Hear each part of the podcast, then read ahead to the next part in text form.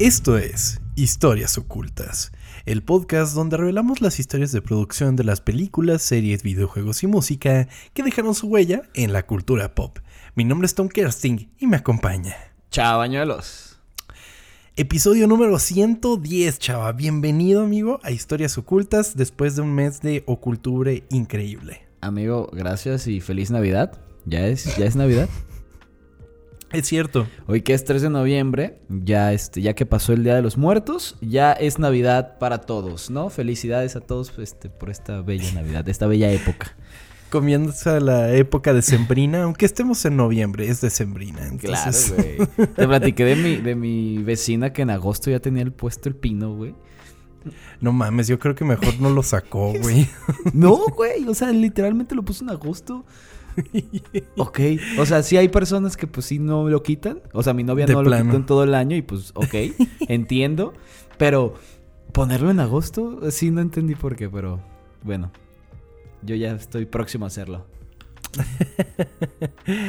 la facultad que tienen los niños de aprender es casi tanta como la tienen de impresionarse. Es por eso que nutrirlos con contenido de entretenimiento de calidad y a la vez educativo es una necesidad casi básica para los padres. Algún día estos niños crecerán y recordarán con nostalgia todo lo que vieron y los formaron de alguna manera o que simplemente le dieron un respiro a sus padres mientras se distraían por unos minutos. Hoy conoceremos la historia de uno de los programas de televisión que cambiaron la televisión preescolar para siempre. Esta es la historia oculta de las pistas de Blue. Uy, güey. Me mamaban las pistas de Blue, güey. No sé si estaba muy grande para verlas, pero wow. Estabas muy grande ya. Puta, güey. O sea, por lo menos cuando apareció aquí en, en, México, pues ya eras pues, bastante. No, la seguía viendo, güey. Yo la seguía viendo. Me seguía emocionando cuando llegaba una carta, cantaba, güey. Este. Ok, y eso es demasiado, chaval. No Yo mames, lo veía, pero no cantaba. también le respondía seguramente a Steve, ¿no? Una carta, llegó. No mames, era buenazo, güey. ¿Y cómo era el correo? Ya llegó. No mames, güey, que estaba chingoncísimo. Estaba muy chido, estaba muy chido. Digo, ya estábamos un poco más grandes que su target, pero. Pero sí, ¿no? También disfrutaba mucho de verlo. Eso sí, yo no cantaba ni lo respondía en la televisión, no, amigo. Porque además era increíble, ¿no? Como de que Steve se acercaba, te preguntaba algo y se quedaba así como de. ¿Qué pedo? Haz algo, güey.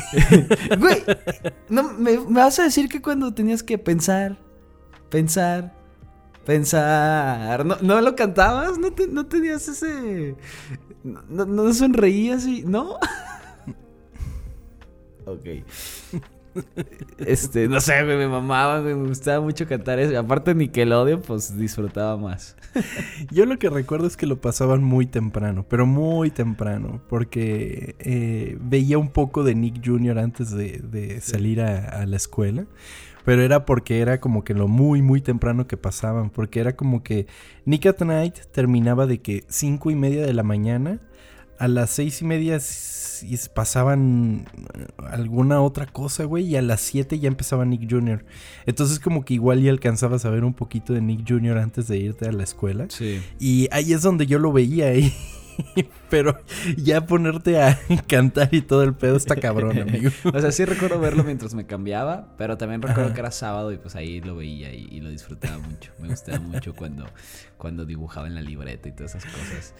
Es que tienes, tienes que pensar que si no lo puedes ver en su horario normal es porque no era para tu edad, güey. O sea, era un programa que pasaba. tenía yo cuando esto estaba? Ya me estoy sintiendo mal.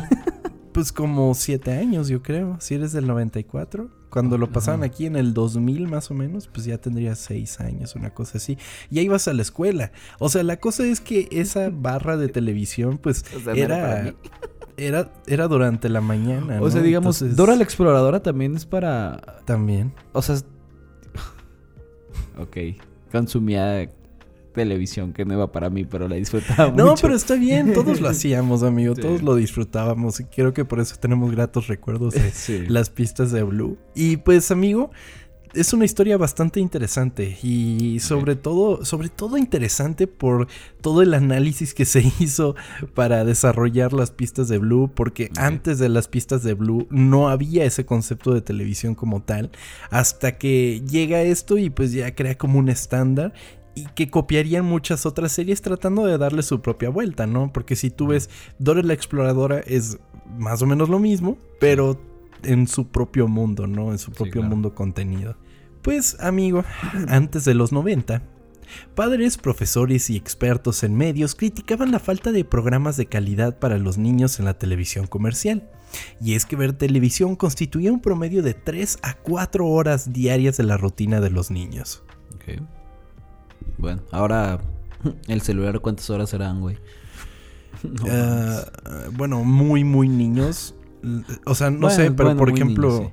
Pero por ejemplo, la televisión ya fue sustituida por la tablet, ¿no? Sí, y, claro. Pues y, ya hemos hablado en distintas ocasiones del contenido de YouTube para niños, güey. Sí, es muy extraño. Que a ver, sí hay cosas buenas, pero hay otras muy extrañas sin tantos clics que vas dando. Y ya un niño de pinches 6 años ya sabe. Que ves unos modelos de 3D horribles del hombre araña con Elsa, güey. Pero a ver, es que tú siendo papá, imagínate, vas a comer con tu hijo que tu hijo no se calla, porque pues a veces pasa eso con los niños. Y de repente ven una pantallita con luz como si fueran mosquitos y se quedan callados, güey. No le vas a reclamar. O sea, tú como papá, güey. No sé si soy tan partidario de eso, pero. Es que entiendo que hacerlo mucho tiempo, pues sí, no, no está bien. Pero de repente estás tú todo cansado, no sé, trabajaste todo el día, estás ya, güey, que no mames, por favor, necesito necesito 20 minutos de estar tranquilo y esa cosa va a hacer que el niño se calme. Ok, entiendo que se pueda usar, pero sí tiene que tener sus tipos de... Pues es que, control. no sé, como que seguramente los estás mal acostumbrando a que no es eh, a hacer cosas que no son en el lugar ni nada. Y luego ya los haces unos seres que no pueden salirse de su pantallita. Sí, también. No sé. Pues sí, es de tener un control con eso. Pero sí. Cuando tengamos hijos vemos, ¿no? Pues a ver, amigo. Para cómo vamos, nos va a tomar un largo rato. Pero eh, mientras tanto grabamos un podcast. Muy bien. Eh, el otro día vi una imagen. Cómo tus amigos están enfrentando la crisis de los 30. Sí la vi, güey. ¿Sí la viste, güey? Sí. Me encantó. Empieza un podcast. sí. Se los vamos a poner por ahí. Pero bueno, eh, entonces, hasta ese momento, la Public Broadcasting Service o PBS era la única frente, fuente de televisión infantil de calidad con programas como Arthur, Magic School Bus y Where in the World is Carmen San Diego. Mientras que otros programas orientados a niños tenían contenido violento y diseñado meramente para vender juguetes. No me acuerdo de Carmen San Diego, güey, me mamaba. era todo de esta misma que era la televisión pública, por así decirlo. Era la que estaba. Arthur era el del. como un, un ratón o algo así, ¿no? Sí, es como el que tenía como ¿no? el meme este del puño. El meme del puño. sí. Y Magic School pues me acuerdo. Y no mames, la Carmen San Diego, wow. No mames, no me acuerdo. O sea, son caricaturas que llegaron a nosotros de alguna manera u otra. Me acuerdo que estas creo que las pasaban en Discovery Kids. Cuando Discovery Kids no era como totalmente infantil. Cuando fue en esta época que era como mezclando. En la mañana sí había Discovery Kids como para para, para preescolares, pues. Y en la tarde era cuando tenían el fantasma escritor, la del perrito que soñaba cosas. Esa también es de PBS, por ejemplo. ¿Cómo se llamaba la de eh. la de la tortuga esta de eh, Franklin? era buena esa, También creo que también es de ahí eh, series como Dragon Tales también era de PBS. entonces pues era bastante la producción de series infantiles, pero era la única entre tantas cadenas estadounidenses de televisión. Entonces, em, pues eh, uno de los principales problemas era la ausencia de incentivos para las cadenas de que produjeran contenido infantil de calidad. La falta de una mejor programación para los niños fue el resultado de la erosión de las políticas de interés público de la era Reagan, que tendía a considerar la televisión como otro solamente aparato, más que un medio que pudiese llegar a ser educativo. Ok. No le veía el poder que puede tener la tele para enseñar entonces. No, no, no, y es que ya hemos mencionado en varios episodios lo de la era Reagan, que ya estaban como tratando de vender otro tipo de América y todo el pedo, entonces la televisión era como ya era un distractor, ¿sabes? Y nunca se le vio el potencial como algo que pudiera enseñar. Em, entonces, en 1990, el Congreso de los Estados Unidos aprobó la ley de televisión infantil, que obligaba a que las redes de televisión rindieran cuentas por la calidad de la programación infantil o se arriesgarían a perder su licencia. Ok. Entonces, si tú no hacías televisión infantil de calidad, pues, sorry, pero te quedabas sin chance de ser un canal de televisión. Ok. Me parece adecuado eso. Pues eh, sí, pero dicha ley no establecía cuotas por horas y dejó que la Comisión Federal de Comunicaciones determinara el cumplimiento de la ley. Esto llevó a que no hubiera mucho cambio en la programación de los canales. Piensa, 1990. un corto de un minuto ya, ¿no?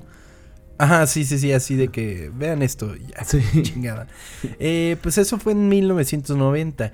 Hasta 1996, esa Comisión Federal de Comunicaciones puso manos a la obra y ajustó la ley de televisión para exigir a las emisoras transmitir al menos tres horas de programación infantil por semana entre las 7 y las 10 horas de la noche. No mames, seis años sin hacer nada. ¿Acaso es nada. sexenio de AMLO o qué pedo? no, no es cierto.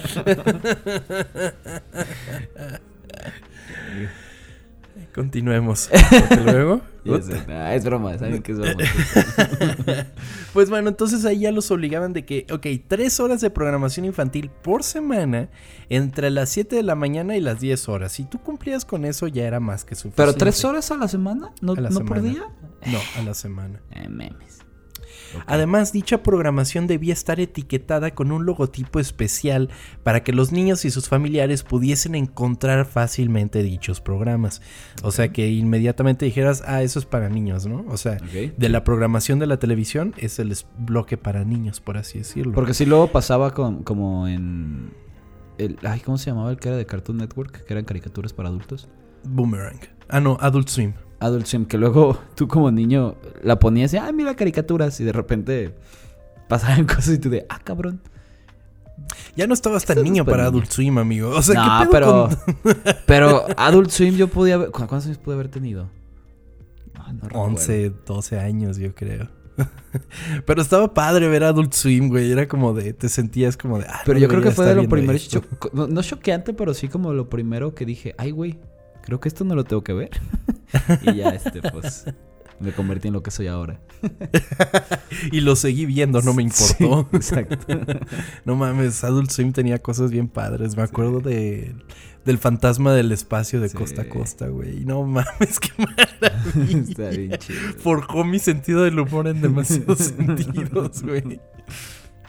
Pero eh, Nickelodeon, cambiando un poco de cadena, así nos regresamos en los canales, Era reconocida junto con la PBS como un líder en la creación y producción de programación infantil de alta calidad.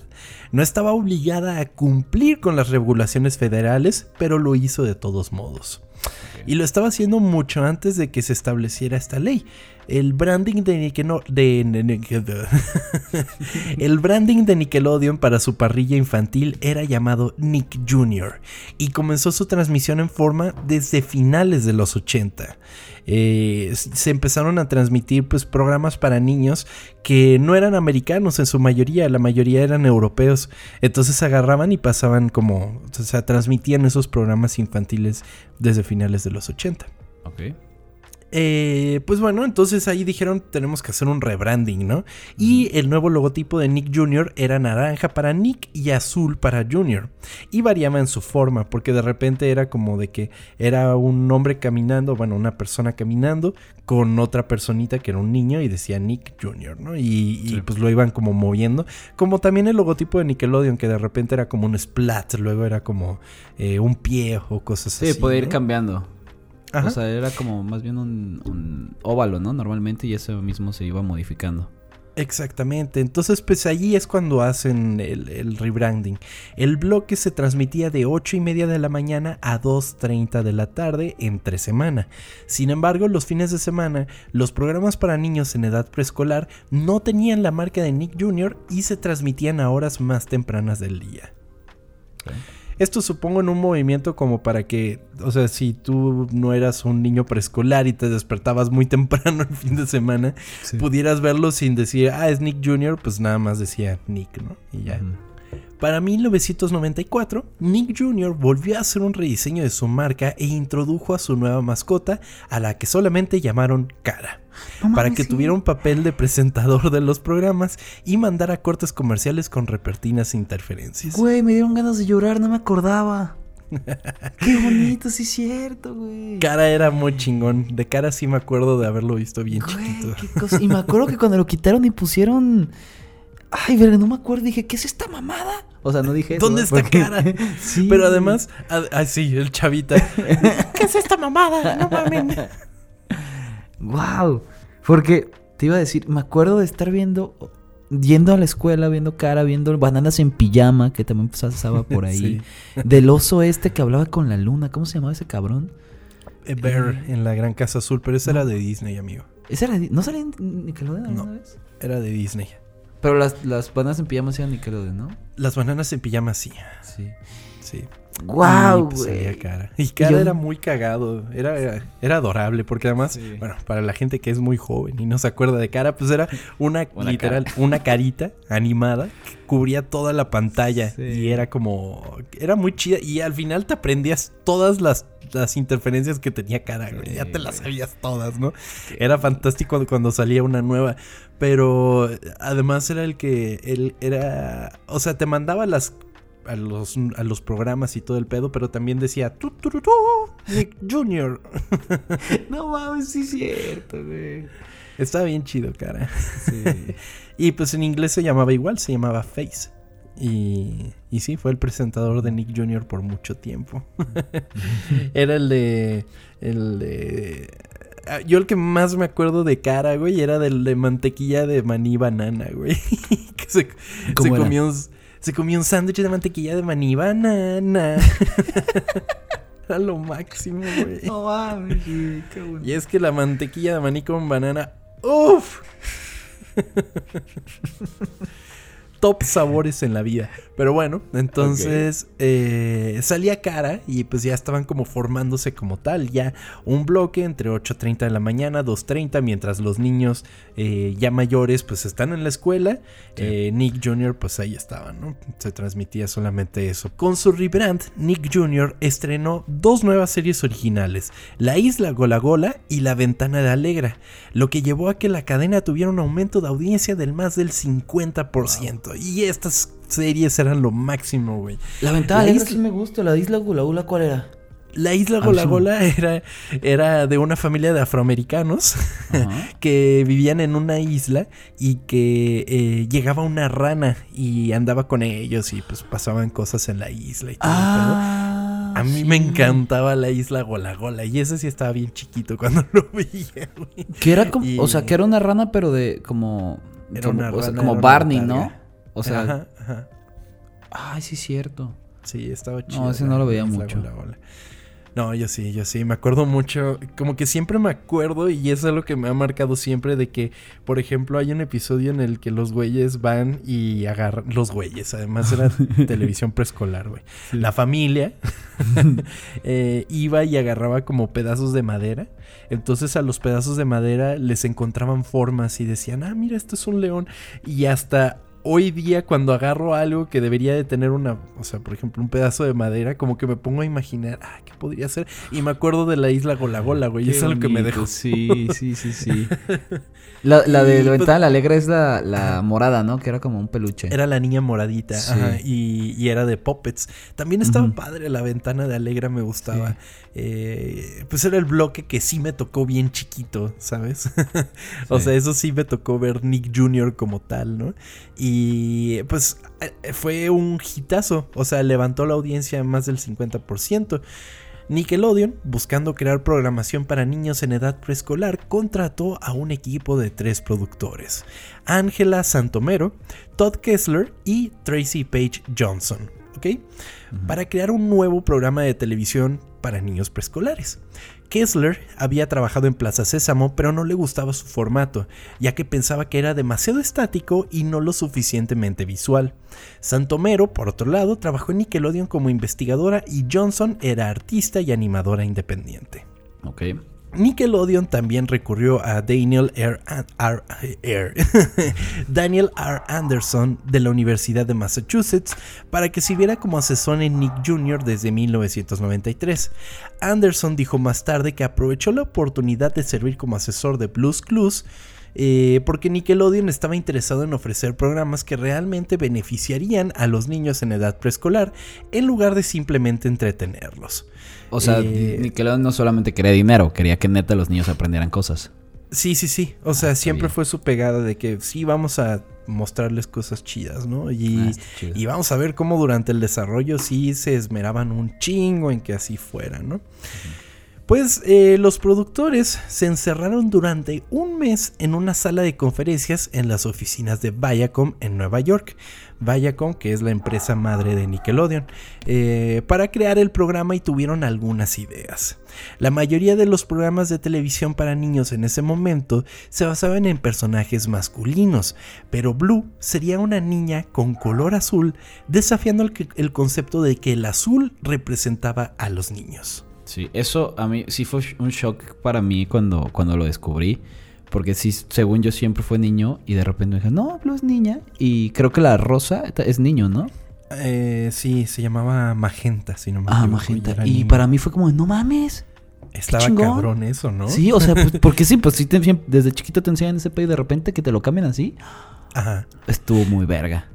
Fíjate que te voy, ahora me voy a poner un poco más eh, eh, catedrático, pero esta idea de que el azul y rojo, bueno, perdón, el azul y el rosa son eh, niño y niña y particularmente el baby blue, el azul, el celeste, el azul bajito y el rosita, eh, están encaminados a niño y niña, es algo que se ha tergiversado a través de la historia, porque originalmente el color rojo era el color que representaba la masculinidad, por ser un color fuerte, ¿sabes? Y el color azul, por otro lado, era un color que representaba a la mujer como algo femenino, algo etéreo, etéreo, perdón, algo eh, eh, tranquilo, por así decirlo.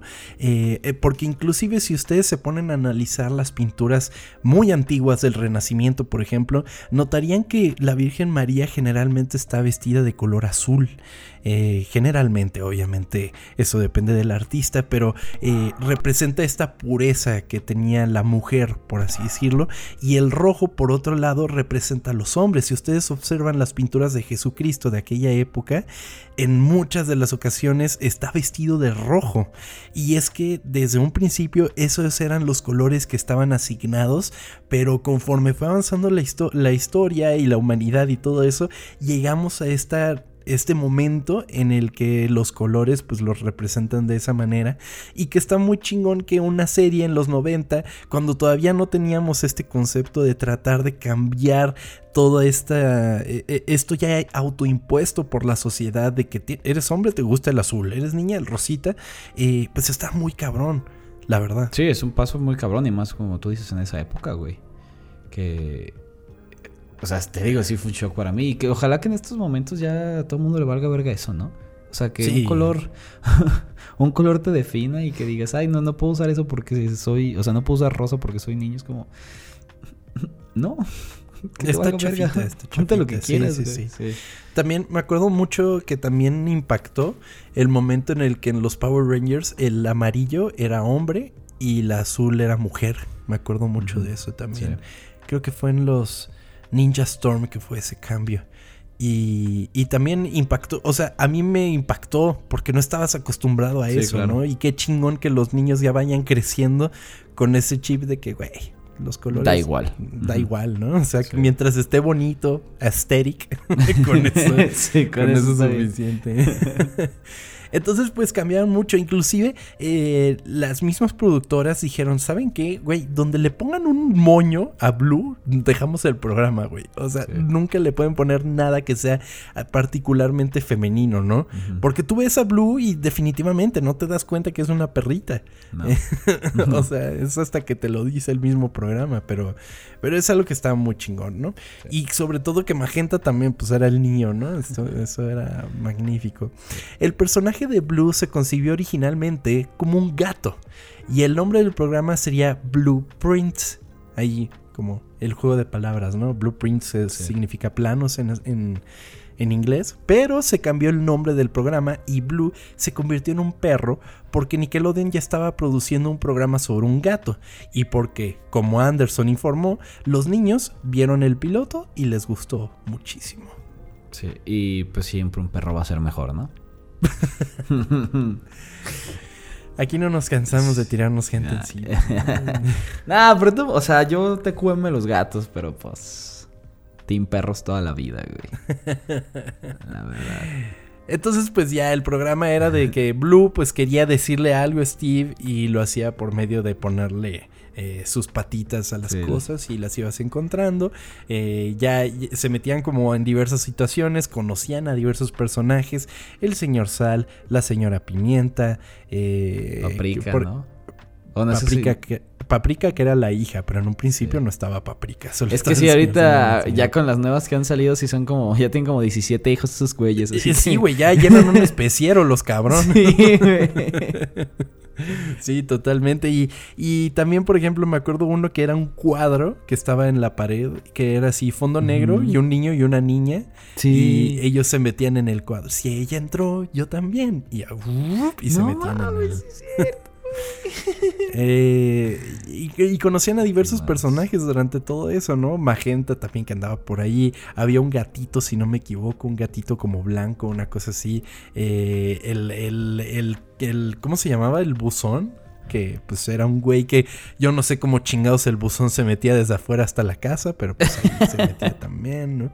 Y, y, bueno, de todo esto en el mismo aspecto que ahorita vamos a analizar. Blues Clues sería un programa de televisión para niños simple, gráfico, y lento, según sus creadores, que también enfatizaría las habilidades sociales y emocionales, además de que tratara a los niños como si fueran inteligentes y los ayudara a sentirse empoderados. Por eso era el espacio mientras los niños contestaban. Eh, sí, y también es un programa muy repetitivo.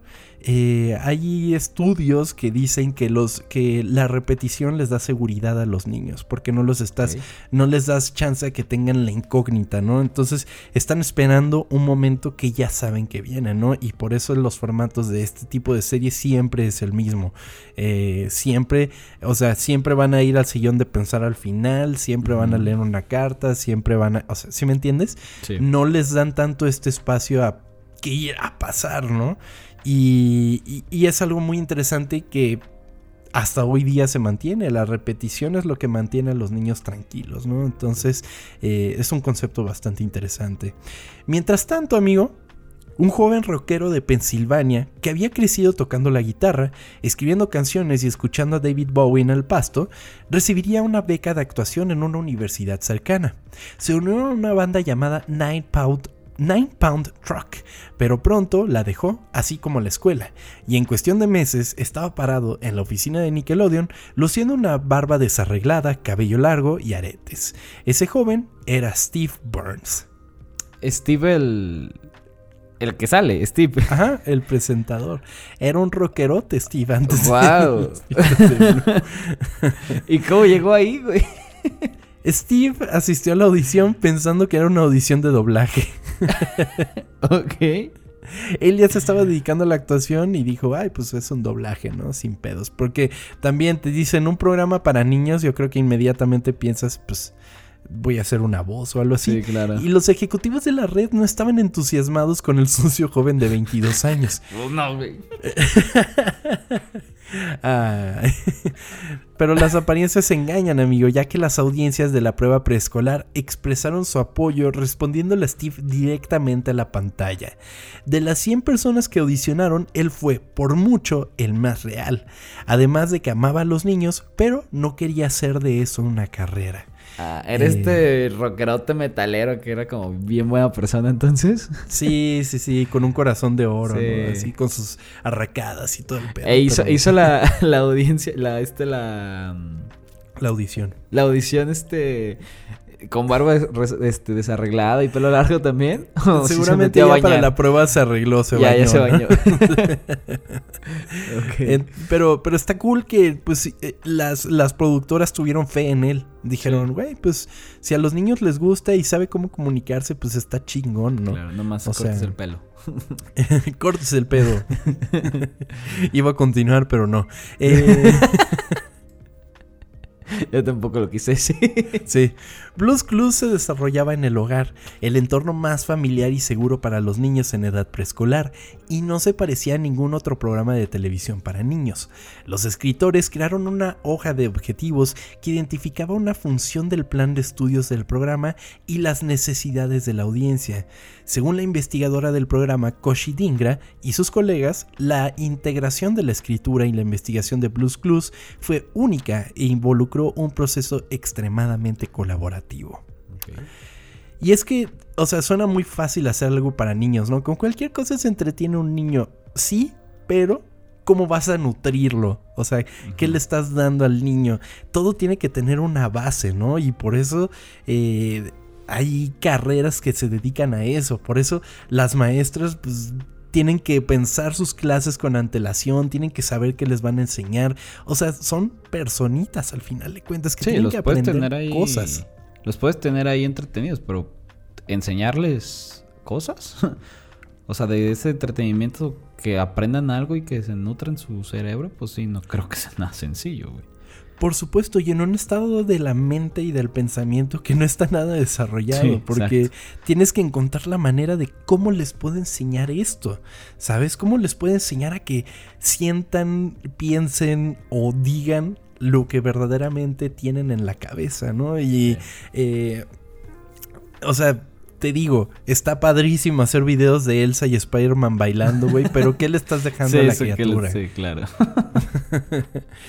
Después de tener una idea para un episodio, los escritores se reunían con la jefa del departamento de investigación de Blues Clues para discutir su idea. Luego, el departamento de investigación y los escritores discutieran, discutirían si el tema y el enfoque del tema eran apropiados para los niños en edad preescolar y, si lo aceptaban, se desarrollaba más el contenido del episodio. O sea, supongo que lo más tardado era todo esto en lugar, en lugar de, hacer el episodio ya. Ah, sí, grabarlo lo grabas en friega, ¿no? O sea, ya. y además con un, con un guion tan, tan estructurado, ¿no? Porque ahí sí tiene que ser como al pie de la letra. Eh, porque ya está sumamente calculado, estudiado y. Sí, y, hacerlo era en chinga. Ajá, era, ¿Esto les va a enseñar algo? Totalmente. Y pues a menudo traían consultores externos que eran expertos en el tema y los procesos para enseñarlo a los niños en preescolar. Wilder consideró a los investigadores expertos en cómo los conceptos que querían presentar se traducirían al medio de la televisión en lugar del de un salón de clases o un museo, pero consideraron a los niños en edad preescolar, quienes evaluaron cada guion desde su perspectiva como sus verdaderos expertos. Todos los episodios... Ajá, se los mostraban a niños en edad preescolar desde antes que se grabara, güey. Eso está muy cabrón. De verdad les interesaba que fuera algo justificado, ¿no? Sí, güey. Y es que no estaría fácil. En primera, no es fácil enseñarle nada a un niño. Imagínate todavía en un salón de clases, peor tantito. Que además son chingos de niños.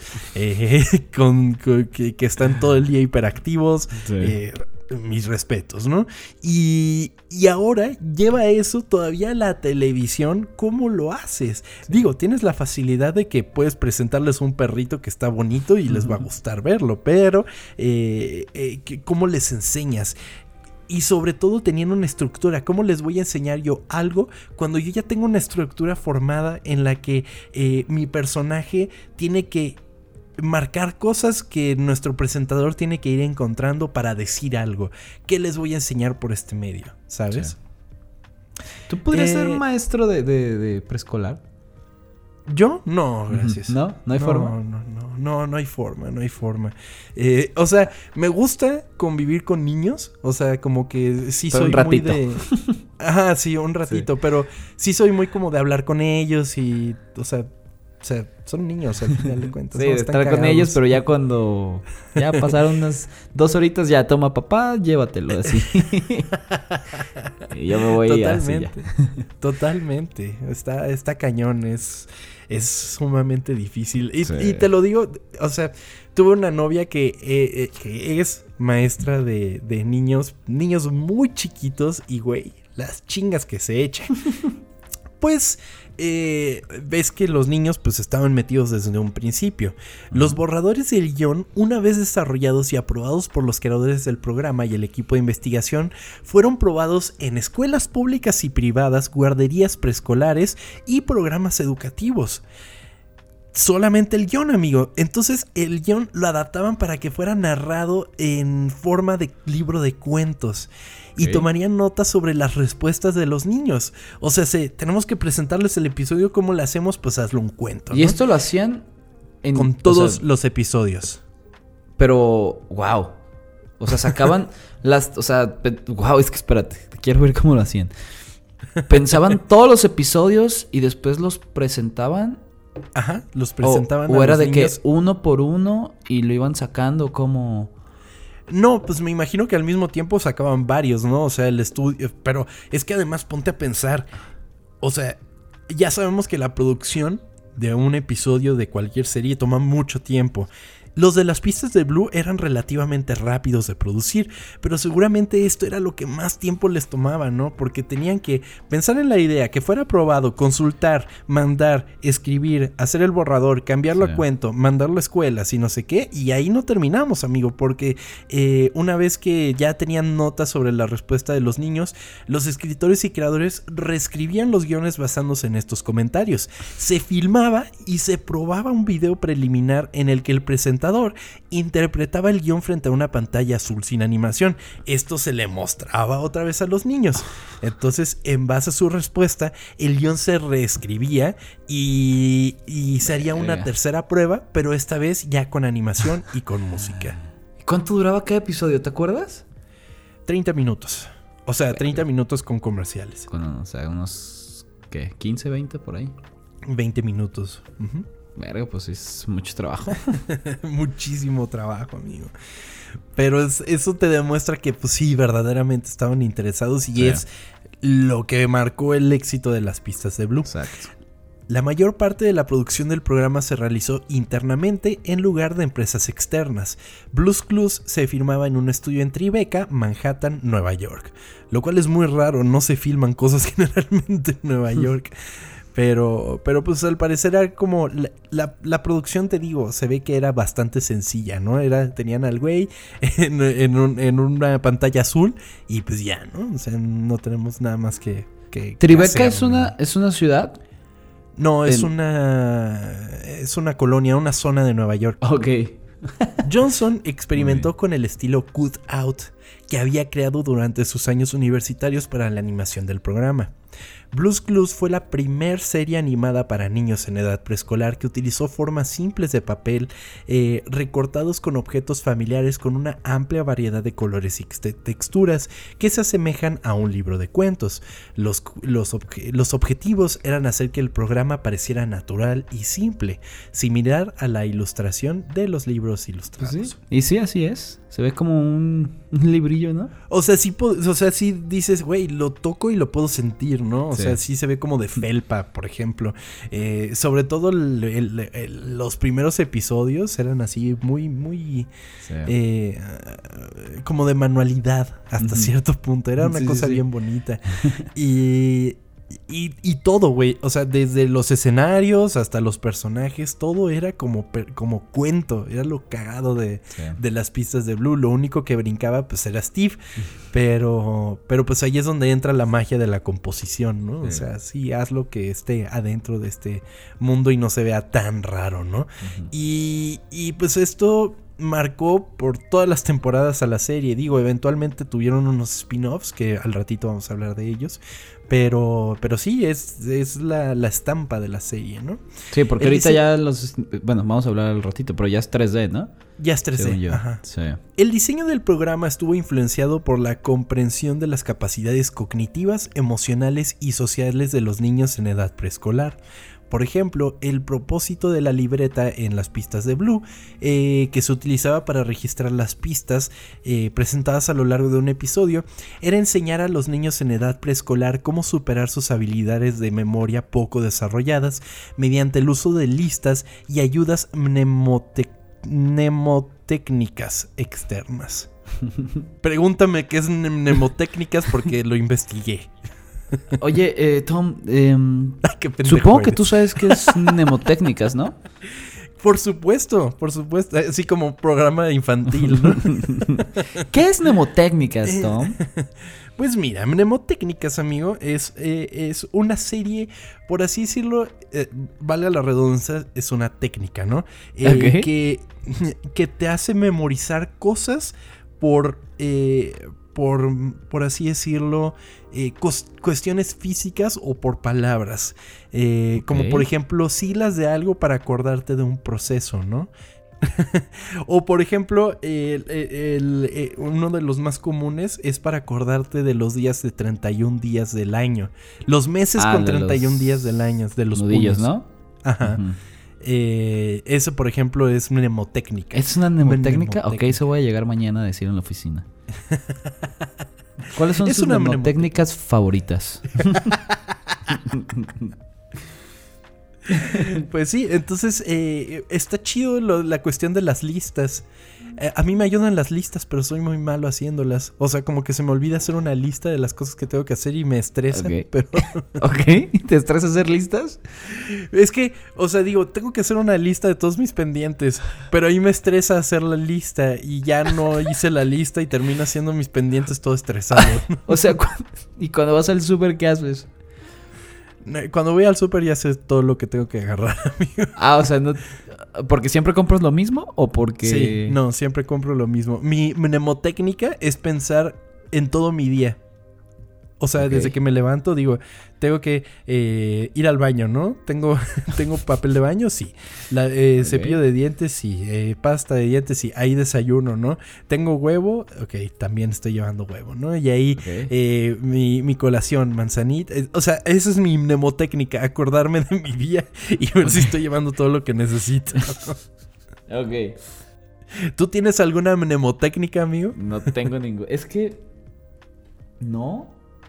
Estoy tratando de pensar en una, pero no, no, no. Según yo, no, no. Tú vives al día, güey. Es que tengo ciertas. Es que no, no, puedo decir que tengo toque porque no lo tengo, pero sí suelo hacer mis cosas de cierta forma. Pero si hay cierto cambio no me afecta tanto, pero me gusta más hacerlo de esa forma. No sé si me explico. Sí. O sea, me levanto siempre con el pie derecho, pero si no lo hago, no tengo tanto pedo. y Hice así con todo, pues. Pero no. Por ejemplo, Eres un tan libre, chaval, bañuelos. Te admiro. Así, el 7 de septiembre del 96 se estrenaría Blues Clues con ratings sumamente altos durante su primera temporada y fue el programa preescolar más popular de Nickelodeon. Se ha descrito como el primer programa de televisión comercial para niños en edad preescolar que fue tanto educativo como rentable. Por ejemplo, se había vendido casi 40 millones de unidades de sus 45 títulos de VHS y DVD para 1998 y generó más de mil millones de dólares en licencias de productos en el 2000. Bueno, de productos me lo imagino. Me dio mucha risa escuchar VHS. Wow. VHS, sí. No mames. DVD, güey. yo me acuerdo, eh, mi sobrina Paulina, no nos llevamos tantos años de diferencia, pero ella estaba más en edad de, ver las pistas de Blue cuando salió. Y güey, me acuerdo que tenía muchas cosas de las pistas de Blue. y me acuerdo particularmente de un rompecabezas, pero un rompecabezas de plástico, como con eh, forma, o sea, un rompecabezas tridimensional, por así decirlo y era el sillón de pensar de las pistas de Blue, güey. Me acuerdo mucho de eso. Muy, cabrón, muy cabrón. Eh, y, así como ella, pues miles y miles de niños que pues ya, pues ya votan, amigos. sí. No, o sea, yo tenía... Bueno, yo no, mi sobrina tenía la... Pues pues literalmente la libreta, güey, que, te la vendían como si fuera esa, pero la hacían, ya ves que era como grandota y así como chonchi, así ya también te la vendían con, los crayones, ajá. Recuerdo eso, pues aquí tengo peluches de, la, de, Blue, güey. O sea, un putero de cosas. Sí, y además ahora que lo mencionas, qué bueno era el cabrón para dibujar, ¿no? O sea, sencillo, pero se daba a entender. O sea, ¿sí lo dibujaba él? Pues seguramente, ¿no? Quiero pensar que sí. Wow. No tengo el dato sobre eso, amigo. Sería muy triste que no fuera él, ¿no? bueno, traigan al ilustrador, ¿no? Y así, güey. Oye, pero entonces tú me, tú me dijiste que él era de... O sea, era... Mm, tenía una banda y era de guitarra, ¿no? El güey. Ajá. ¿Cantaba también en su banda? Supongo que sí.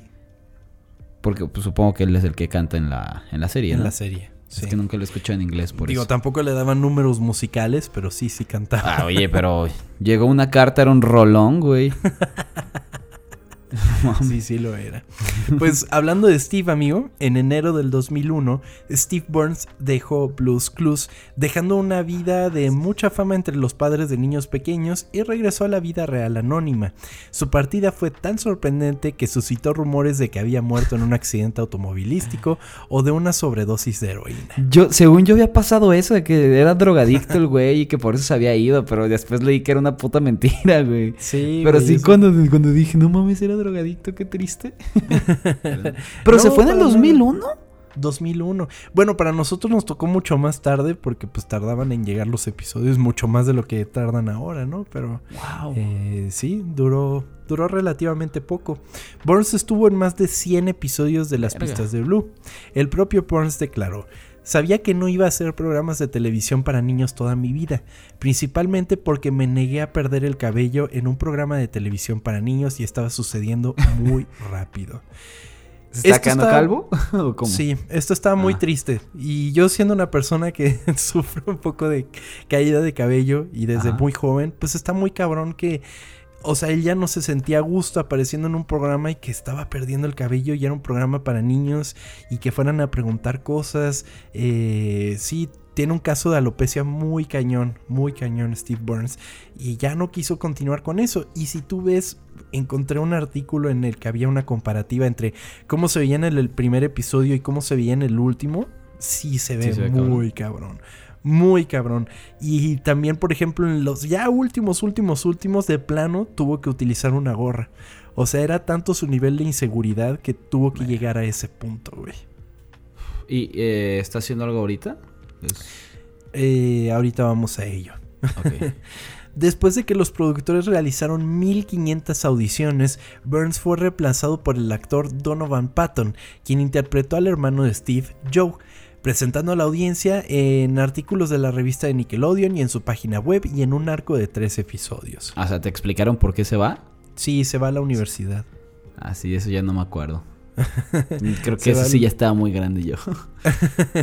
pues él se va a la universidad y ya pues queda Joe con, con Blue. Ok. El éxito mediático de Blues Clues llevó a la producción de Blues Room, el cual abordaba el formato de los puppets y que tuvo una duración de solo dos temporadas, mientras que en 2004 Blues Clues fue cancelado por la cadena. Hasta que en 2017 se obtuvo luz verde para hacer un reboot de Blues Clues para posteriormente lanzar una nueva serie llamada Blues Clues and You presentando ahora, presentado ahora por Joshua de la Cruz, serie que continúa siendo producida para Nick Jr. En esta misma serie también participan Steve Burns y Donovan Patton como sus anteriores personajes, e incluso formarán parte de la película Blues Big City Adventure, que se estrenará en exclusiva en Paramount Plus el 18 de noviembre de 2022. Ah, pues ya en dos semanas. Ajá, sí, sí, sí. Ya no mames, que sigue saliendo en la nueva de. Sale en la nueva de Blue. Ajá. Salen, pero como personajes recurrentes, o sea, no están todo el tiempo. Eh, o sea, es el de la Cruz que dijiste, es el que es el. Ajá, de la Cruz es el principal. ¿Y es el dueño de Blue? Es el dueño de Blue. Ah, Ajá. ok. Sí, sí, sí. Supongo está en Paramount, ¿no? Probablemente. No mames. Probablemente. Y pues van a salir en la película. Y está padre porque Steve, eh, eh, por lo menos en la serie, bueno, también creo que en la película, la película seguramente va de la mano con la serie, pero eh, Steve pone como su, su, se hace detective, investigador privado. Está cagado porque pues, en un principio buscaba lo que decía Blue, ¿no? Entonces está padre. Ay, qué bonito, sí. Me sí. eso. y hace poco se hizo muy viral un video de Steve diciéndole a todos los que vieron las pistas de Blue que estaba muy orgulloso de lo que, de lo, que han hecho y todo eso. No mames, te, te, saca, te saca Una la lagrimita se salió, güey, sí. Estaba muy bonito todo eso, todo eso. Qué padre, amigo.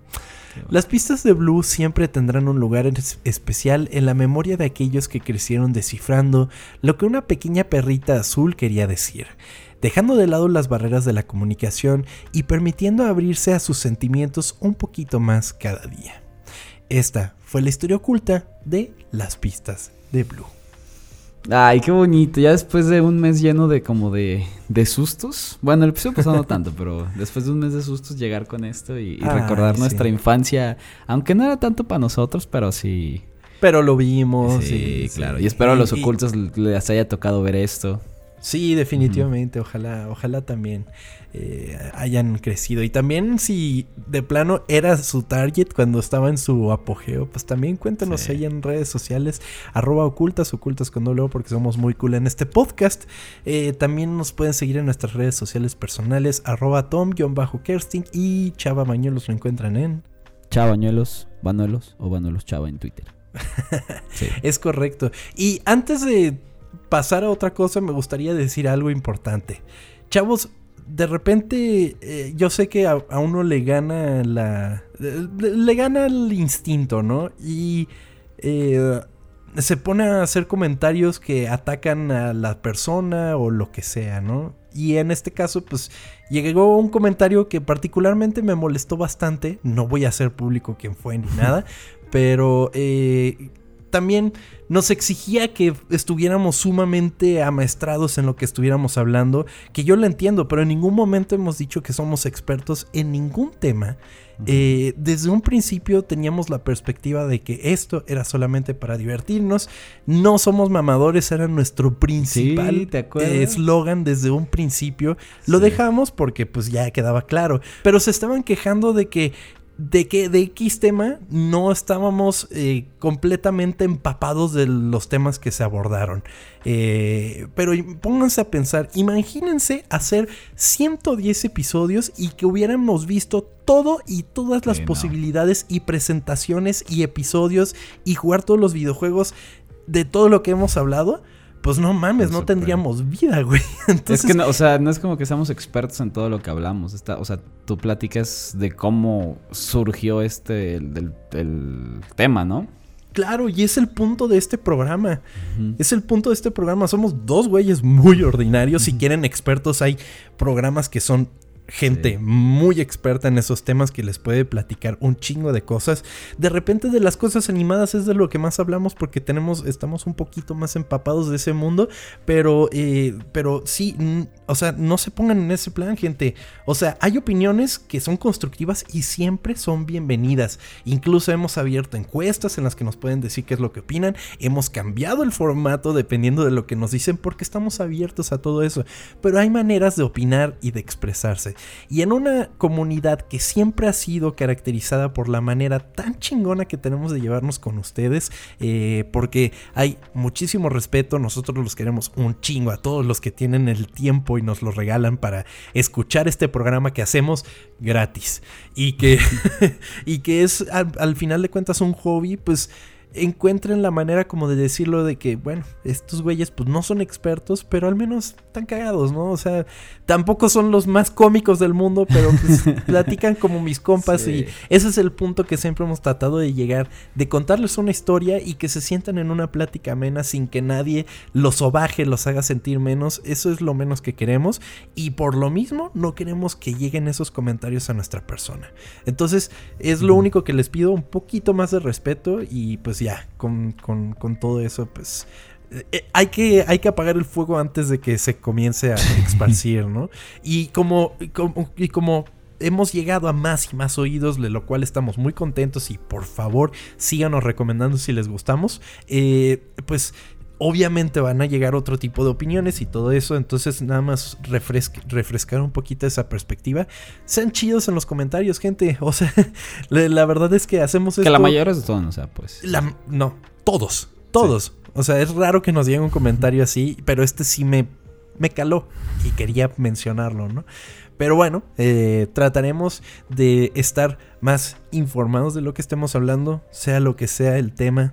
Pueden estar seguros de que eh, nos apasiona hacer esto. Hay temas que, pues, la verdad, no, yo creo que no existe una persona que esté que sea conocedora de todos los temas habidos y por haber en tantas cosas. Porque me dijera, somos súper cinéfilos, sabemos todo del cine, eh, somos súper críticos del cine.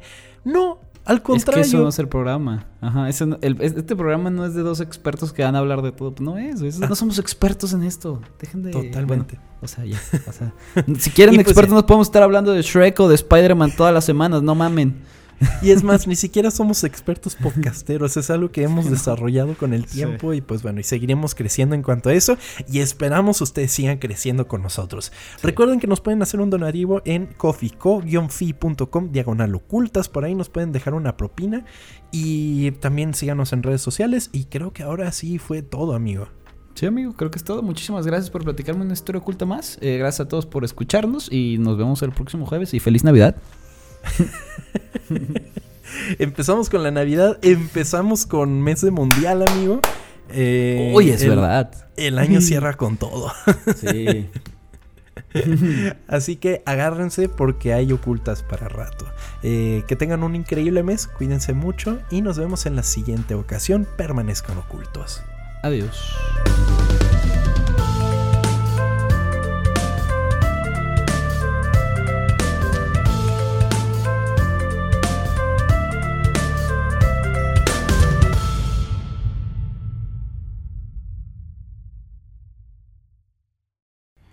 Y ahí es donde dices, el correo ya llegó anunciando, su, canción, y gritó con, emoción, correo.